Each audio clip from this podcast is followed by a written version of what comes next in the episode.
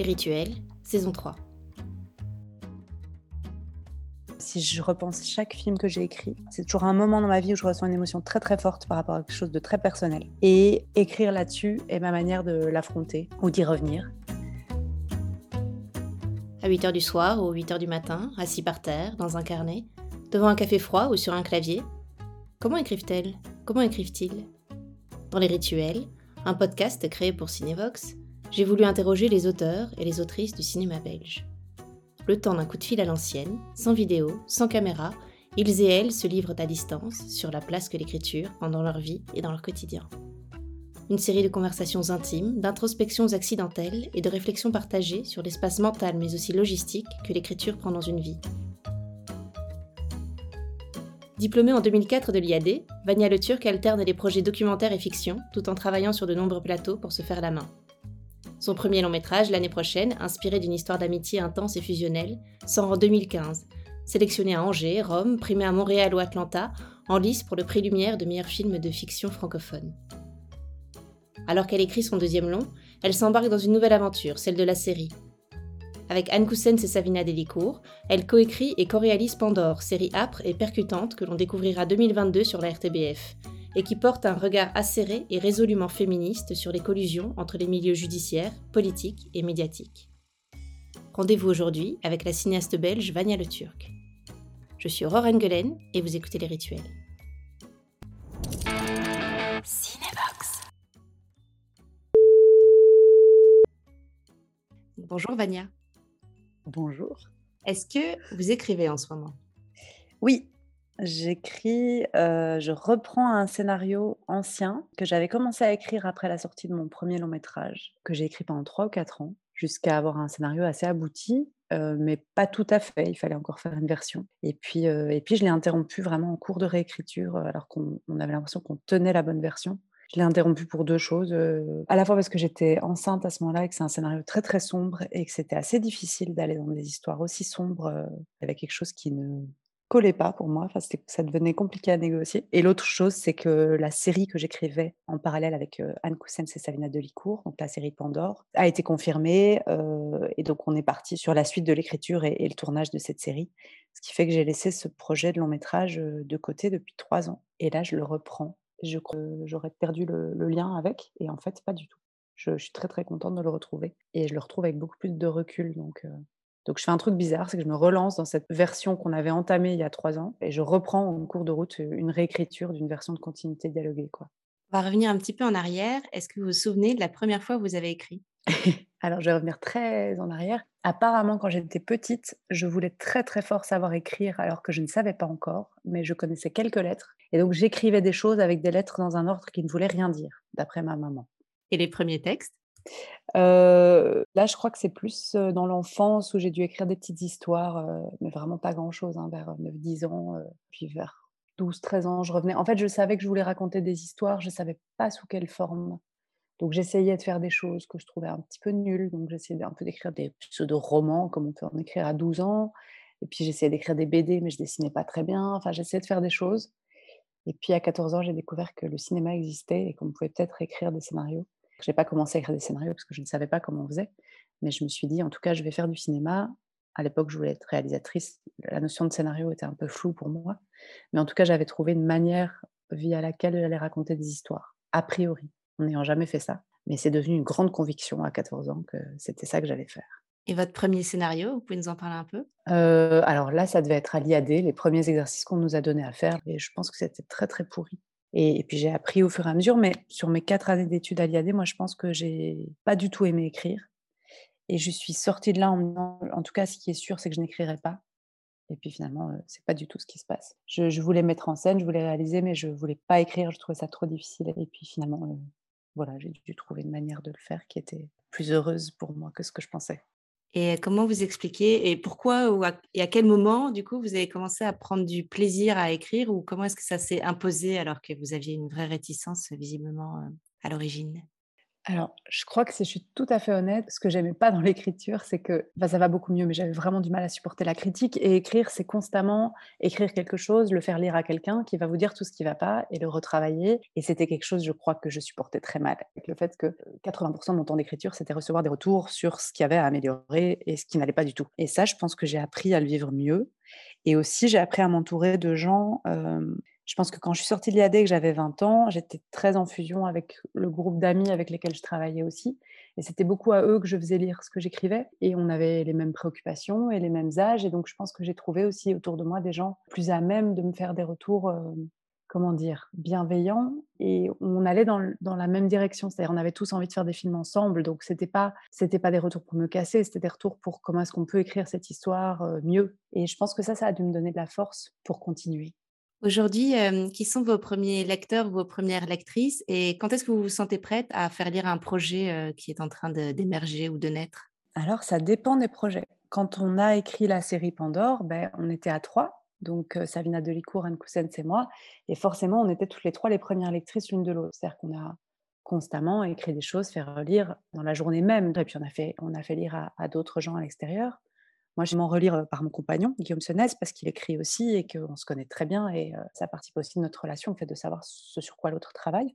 Sur le long métrage que je reprends en ce moment, la première personne qui a lu, c'était mon producteur, Anthony Ray. Enfin, je sortais de mon premier long métrage et j'avais envie de lancer un deuxième métrage et je lui ai soumis trois textes un plutôt abouti, un pas mal et un pas abouti du tout. Et il m'a dit celui-là, là il y a quelque chose et ça tu vas continuer. Et je pense qu'il a lu ça avant même pour le coup que je fasse lire quoi que ce soit à Guillaume, parce que c'était vraiment tellement une ébauche, un, espèce de texte que j'avais écrit comme ça très énervé. Et c'est lui qui a pointé le fait que là-dedans il y avait quelque chose d'intéressant. Et donc je lui ai fait lire un truc vraiment très frais qui était même pas un scénario. Donc je me dis que je fais lire de plus en plus tôt, je crois. Je me souviens d'une, j'avais vu une masterclass au FIF à Namur de Denis Côté, un réalisateur québécois. Et il avait dit un truc, ça m'avait marqué. Il disait, mais en fait, faites lire tout de suite. Arrêtez de sacraliser votre texte. Enfin, c'est sûrement pas ces mots exactement, mais n'attendez pas des années de travailler sur quelque chose et d'être tellement attaché à tous les efforts que vous avez fournis. Faites lire tout de suite pour qu'on vous dise tout de suite, attends, il y a quelque chose, c'est intéressant. Ou si vous voyez qu'en face, il n'y a rien, bah, peut-être ça va vous décourager. Si vous voyez qu'en face, il n'y a rien, il n'y a pas de répondant et que ça ne vous décourage pas, bah, c'est que vous avez envie de le faire. Mais il y avait ce truc de, en fait, arrêtez de garder vos scénarios comme si c'était. Enfin, moi, je sais que j'écris pas des œuvres d'art, j'écris des textes en vue d'écrire des scénarios qui sont en vue de faire un film. Donc, c'est pas mal de pas sacraliser ce qu'on écrit, en fait, et de très vite le confronter. Est-ce que vous écrivez souvent? Oui, oui. Là, ça fait longtemps parce qu'il y a eu toute la, tout le tournage de Pandore. mais pendant le tournage, on réécrivait constamment des scènes, donc j'ai l'impression d'avoir continué à écrire. Et puis pendant toute la post-prod, par contre, j'ai pas écrit. Donc là, il y a eu six mois où j'ai pas écrit, ce qui me semble long mais j'ai toujours, j'ai toujours des cahiers avec moi. Donc, enfin, je fais pas partie des gens qui écrivent des textes tous les jours, qui sont inspirés tout le temps, mais oui, j'écris souvent, je crois.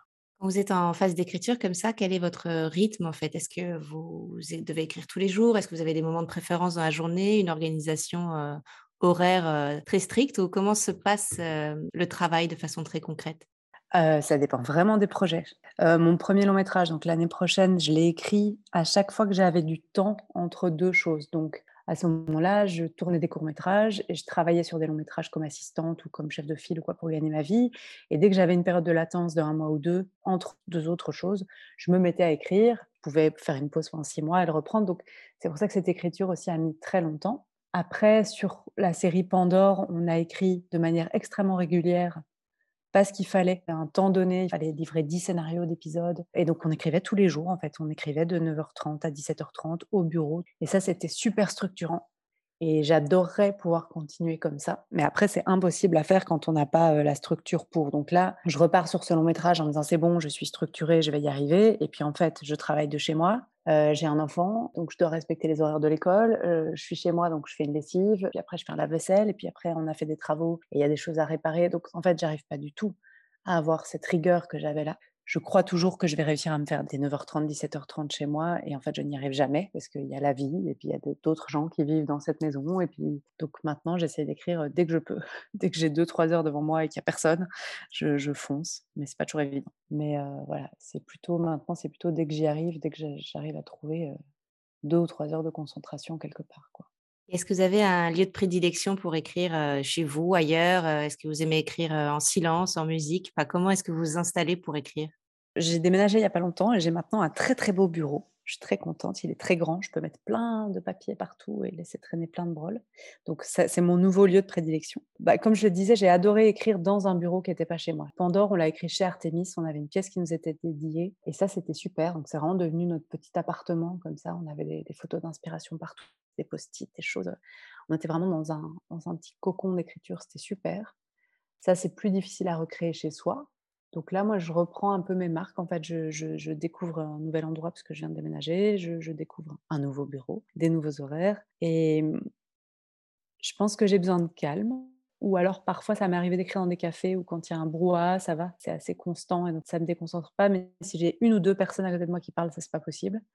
J'écris pas trop en musique parce que mon co-scénariste m'avait un jour dit euh, méfie-toi parce que quand on écrit en écoutant une super musique, on a souvent l'impression qu'on écrit de la bombe et après, on relit sans musique et on se dit: «Oh, mais c'est tout pourri, c'était le morceau qui était bien, en fait». Donc parfois, je mets certaines musiques juste pour passer d'un état à un autre. C'est-à-dire pour passer de, heu, je viens de faire les courses et une lessive à maintenant tu écris. Donc je me mets dans une bulle en écoutant certaines musiques ou alors parce que justement, il y a quelqu'un à côté qui fait un peu de bruit et que j'essaie de me couper, heu, de la personne qui fait un peu de bruit parce que je j'ai pas une très bonne capacité de concentration.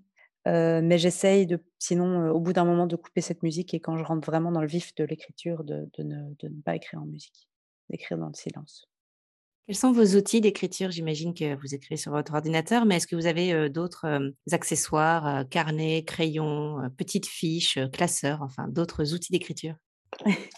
Heu, oui, j'écris les scénarios sur mon ordinateur, mais j'écris plein de choses à côté dans un cahier que j'ai normalement toujours dans mon sac et toujours un petit stylo. J'ai des petites phases où je préfère un stylo ou un autre. À à un moment, j'écrivais énormément avec les stylos Bic bleu et là, je constate que j'ai un stylo Emma qui me convient très bien. Et heu, oui, donc heu, j'ai toujours des cahiers dans lesquels je note plein de choses à chaque fois, heu, c'est très bizarre parce que je crois que j'ai une assez bonne mémoire, mais j'ai aucune confiance en ma capacité de mémoire. Donc je note toujours tout. Donc quand j'ai une réunion avec quelqu'un ou quand je discute d'un scénario avec quelqu'un, je note tout, tout le temps. Comme l'écriture, comme je le disais, c'est énormément de discussions et de retours, bah, tous ces retours que j'ai, plutôt que de les taper à l'ordinateur, je les écris dans un cahier à côté et je garde ce cahier à côté de moi quand je me remets à écrire dans le scénario. J'essaie de ne pas encombrer l'intérieur du scénario avec les retours qu'on m'a fait, mais plutôt de les avoir à côté sur une feuille. Ça me rassure beaucoup d'avoir ça. Et puis, heu, c'est un cahier dans lequel je note, heu, tout le reste, hein. Je note, heu, qui je dois appeler cette semaine, ma to-do list, les numéros de téléphone de quelqu'un que je vais perdre, enfin, limite ma liste de courses. Mais donc j'ai toujours un cahier avec moi. Pour vous, l'écriture, est-ce que c'est plutôt un sport individuel ou un sport collectif? Ou est-ce que ça dépend des types de projets que vous menez? Heu, comment est-ce que vous vivez l'écriture? Est-ce que c'est quelque chose que, mmh, vous avez besoin de vivre à plusieurs? Ou est-ce que quand vous êtes seul, ça apporte aussi, heu, d'autres choses? Heu, c'était quelque chose de très solitaire et individuel et c'est devenu un sport collectif, vraiment en écrivant Pandore. C'est-à-dire que j'avais longtemps écrit seule, puis j'avais commencé à écrire avec mon co-scénariste Christophe Morand, avec lequel j'ai écrit, heu, l'année prochaine et avec lequel j'écris maintenant ce projet de long métrage. Mais en fait, c'est une écriture à 2 très étrange parce que Christophe vit en France et on ne se voit jamais. On ne travaille que par Skype. C'est-à-dire qu'on on travaille, on s'envoie des choses, on se fait un Skype, on en discute, on retravaille, on s'envoie des choses, donc on ne se voit jamais. Donc je suis quand même toujours toute seule, mais pas complètement seule non plus. Je sais qu'il y a quelqu'un qui est là et qui relit et qui revient vers moi. Mais en écrivant Pandore, j'ai vraiment découvert le fait d'être à 3 dans une pièce tout le temps et c'était un tel soulagement, c'était tellement agréable, heu, c'était tellement efficace aussi, ça allait tellement plus vite. Mais j'ai appris plein, plein de choses, vraiment écrire une scène le matin, la faire lire sur le temps de midi et la réécrire l'après-midi parce qu'en fait on me dit: «Bah non, c'est pas bien» ou heu, ou chercher à 3 des idées ou voir émerger des choses tellement plus complexes de 3 cerveaux que d'un seul et suite à ça, je me suis dit: «Plus jamais je n'écrirai toute seule», vraiment. Donc là, je replonge. Après, je suis un peu contente quand même d'être seule chez moi. Après un tournage de série, une post-production de série, à être tout le temps avec des gens, je suis contente de retrouver une forme de solitude en écrivant. Mais comme je le disais, c'est pas une solitude totale, en fait. Je sais qu'il y a quelqu'un au bout du fil qui est là et qui écrit avec moi. Donc je suis pas, heu, je suis pas complètement seule. Mais je crois que je veux plus jamais être seule, heu, sur un projet. Peut-être juste pour écrire, des prémices, en fait, pour mettre sur papier, des idées que j'ai et être sûre de ce que je veux dire. Mais ça, c'est l'histoire de quelques jours ou de quelques semaines. Mais relancer une écriture de scénario seule, heu, plus jamais. Comment est-ce que vous trouvez l'équilibre entre, hem, le labeur, le travail, heu, la mise devant son clavier, pour travailler et l'inspiration, le moment où les idées viennent? Comment se fait l'équilibre entre ces 2 choses qui ont l'air assez opposées finalement? Et bien, je ne sais pas très bien si je crois complètement à l'inspiration. En fait, moi, je crois que je suis pas je suis quelqu'un d'assez cérébral et contrôlant et volontaire, ce qui va pas très bien avec justement, le fait d'écrire et de devoir se laisser aller à son inspiration. C'est un peu compliqué pour moi, parce que je peux être très, très bosseuse, ça, y a pas de problème. Je peux mobiliser énormément d'énergie et de temps et cetera. Mais par contre, j'ai du mal à me laisser, gagner par les choses. Donc ça, c'est un apprentissage aussi et c'est aussi quelque chose que j'ai beaucoup appris sur Pandore parce que pour le coup, Savina Delicourt avec laquelle j'ai travaillé, est très, très forte pour ça. Donc quand on écrivait à 3, c'était bien parce qu'on pouvait se reposer sur les qualités les unes des autres. Maintenant que je me retrouve seule, heu, sur ce projet, bah, il faut que je trouve ma manière de de laisser subvenir ça et je crois que ma manière, c'est en fait de beaucoup travailler je crois pas que l'inspiration en fait, l'inspiration, elle vous frappe pas comme ça dans la rue, heu, ou parce que vous faites rien. Elle vient parce que vous réfléchissez, que vous écrivez, que vous essayez des choses, que vous lisez quelque chose. Enfin, c'est un peu contradictoire ce que je dis, mais parfois l'inspiration, elle vient plutôt de quelque chose qui n'a rien à voir Plutôt que moi, je vais m'obstiner, je vais être je vais vais pas être inspirée, donc je vais regarder que des films en rapport avec ce que j'écris, je vais lire que des livres en rapport avec ce que j'écris. En fait, ça va me fatiguer le cerveau et pas du tout m'inspirer. Alors que si à un moment, je prends une semaine de vacances et que je vois une expo photo, par exemple, je vais peut-être avoir beaucoup plus d'idées à ce moment-là. Mais je le sais, mais je l'ai pas encore intégré. C'est-à-dire que quand je bloque, je n'arrive pas à me dire: en fait, si tu bloques, heu, va te promener une demi-heure ou va faire une demi-heure de yoga ou va nager ou va voir une expo photo. Si je bloque et que je ne tiens pas les délais ou le temps que je m'étais mis, je je je m'obstine et je cherche et c'est pas une bonne méthode. Mais donc, heu, tout ça pour répondre, je n'ai pas trouvé cet équilibre du tout encore. Je le cherche.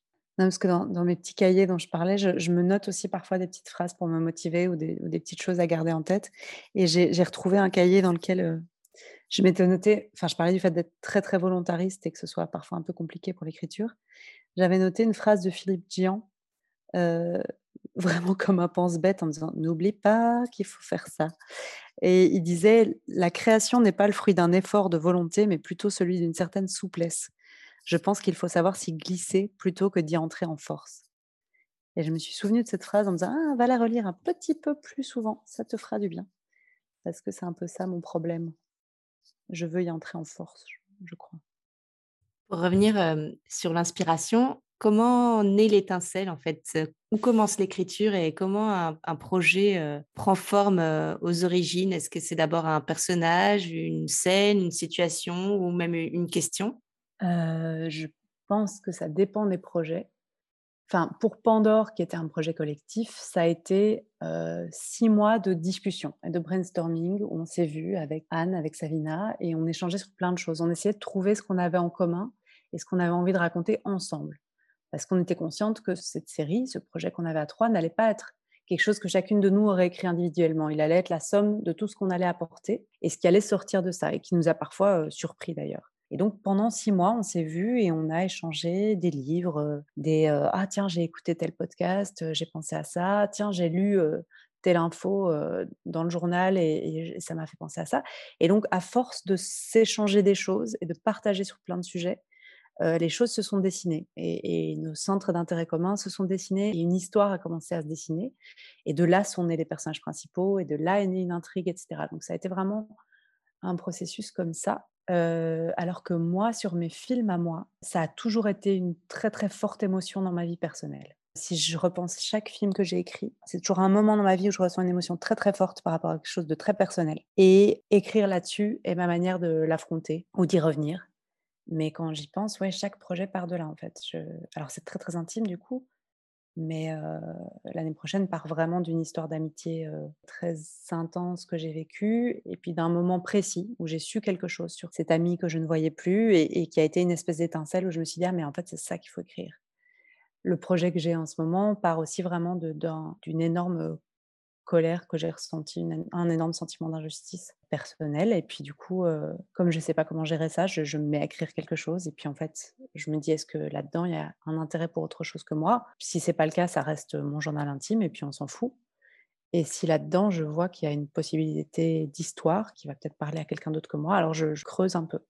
Comment cette émotion se transforme justement? Est-ce qu'elle commence à se transformer en étant directement incarnée par un personnage ou, ou est-ce que c'est en développant une thématique autour de cette émotion? Comment est-ce que ça prend forme euh, au début? Euh, je pense que c'est le fait de trouver un récit, de trouver une histoire, de trouver une structure de récit. Parce qu'en fait, on s'en fout en soi de moi, mon émotion. Ce que j'ai ressenti, bah, effectivement, je le livre à mes amis, je le livre à mon journal. Mais quand ça commence à sortir de moi pour devenir autre chose, c'est quand ça s'incarne dans un récit.